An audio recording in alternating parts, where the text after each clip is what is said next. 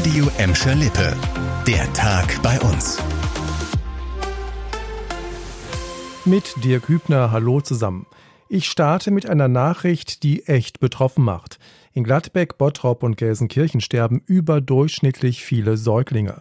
Laut der Landesstatistiker liegen unsere Städte teils deutlich über dem NRW-Schnitt. Im vergangenen Jahr haben fast fünf von 1000 Babys im Bottrop das erste Lebensjahr nicht überlebt. Im Kreis Recklinghausen sind gut vier von 1000 Säuglingen gestorben. Das waren jeweils etwas mehr als im Jahr davor. In Gelsenkirchen gab es noch einen deutlicheren Anstieg. Dort haben über sechs von 1000 Babys das erste Lebensjahr nicht überlebt. Und das ist echt erschreckend. Gelsenkirchen hat die höchste Säuglingssterblichkeit in ganz NRW. In den Vorjahren waren die Zahlen bei uns eher gesunken, auch weil beispielsweise die Stadt Gelsenkirchen einige Maßnahmen dagegen ergriffen hatte. Auch beim nächsten Thema geht es um Kinder, diesmal um Missbrauch. Die Polizei Recklinghausen, die auch für Gladbeck und Bottrop zuständig ist, kann jetzt noch besser auf minderjährige Missbrauchsopfer eingehen.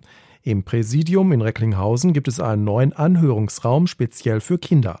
Annika Bönig stellt ihn vor. Eine gemütliche Sitzecke, eine Spieltreppe und bunte Farben sollen die Atmosphäre für Kinder auflockern und ihnen die Angst nehmen. So sollen betroffene Kinder so behutsam wie möglich befragt werden. Unauffällige Mikrofone, Kameras und Sichtscheiben sorgen dafür, dass die Aussagen der minderjährigen Opfer vor Gericht verwendet werden können. Den kindgerechten Anhörungsraum haben Fachleute des Kommissariats für Sexualdelikte mitgestaltet und dabei ihre Erfahrungen aus Verhören einfließen lassen. Ziel ist es laut der Recklinghäuser Polizeipräsidentin, betroffene Kinder so gut wie möglich aufzufangen. Die Anhörungen von Missbrauchsopfern werden nur von speziell ausgebildeten Polizisten durchgeführt. Von der Polizei kam heute auch diese Info. Der gestern in Gelsenkirchen von einem Gabelstapler überrollte Arbeiter ist tot. Der 57-jährige Lkw-Fahrer ist im Krankenhaus an seinen schweren Verletzungen gestorben, teilte heute die Polizei mit. Passiert ist der Unfall gestern Mittag im Industriegebiet an der Europastraße in Gelsenkirchen-Burmgehüllen und zwar beim B- und Entladen eines Lastwagens. Der schwer verletzte Arbeiter aus Polen wurde noch mit einem Rettungswagen ins Krankenhaus gebracht. Dort starb der Mann. Die Polizei muss noch die genaue Ursache für den Unfall ermitteln. Zum Schluss dann doch noch etwas Positives. Auf den Straßen in Gladbeck, Bottrop und Gelsenkirchen sind immer mehr Elektroautos unterwegs. Das geht aus aktuellen Zahlen des Kraftfahrtbundesamtes hervor. Demnach hat sich die Zahl der E-Autos bei uns innerhalb eines Jahres mehr als verdoppelt.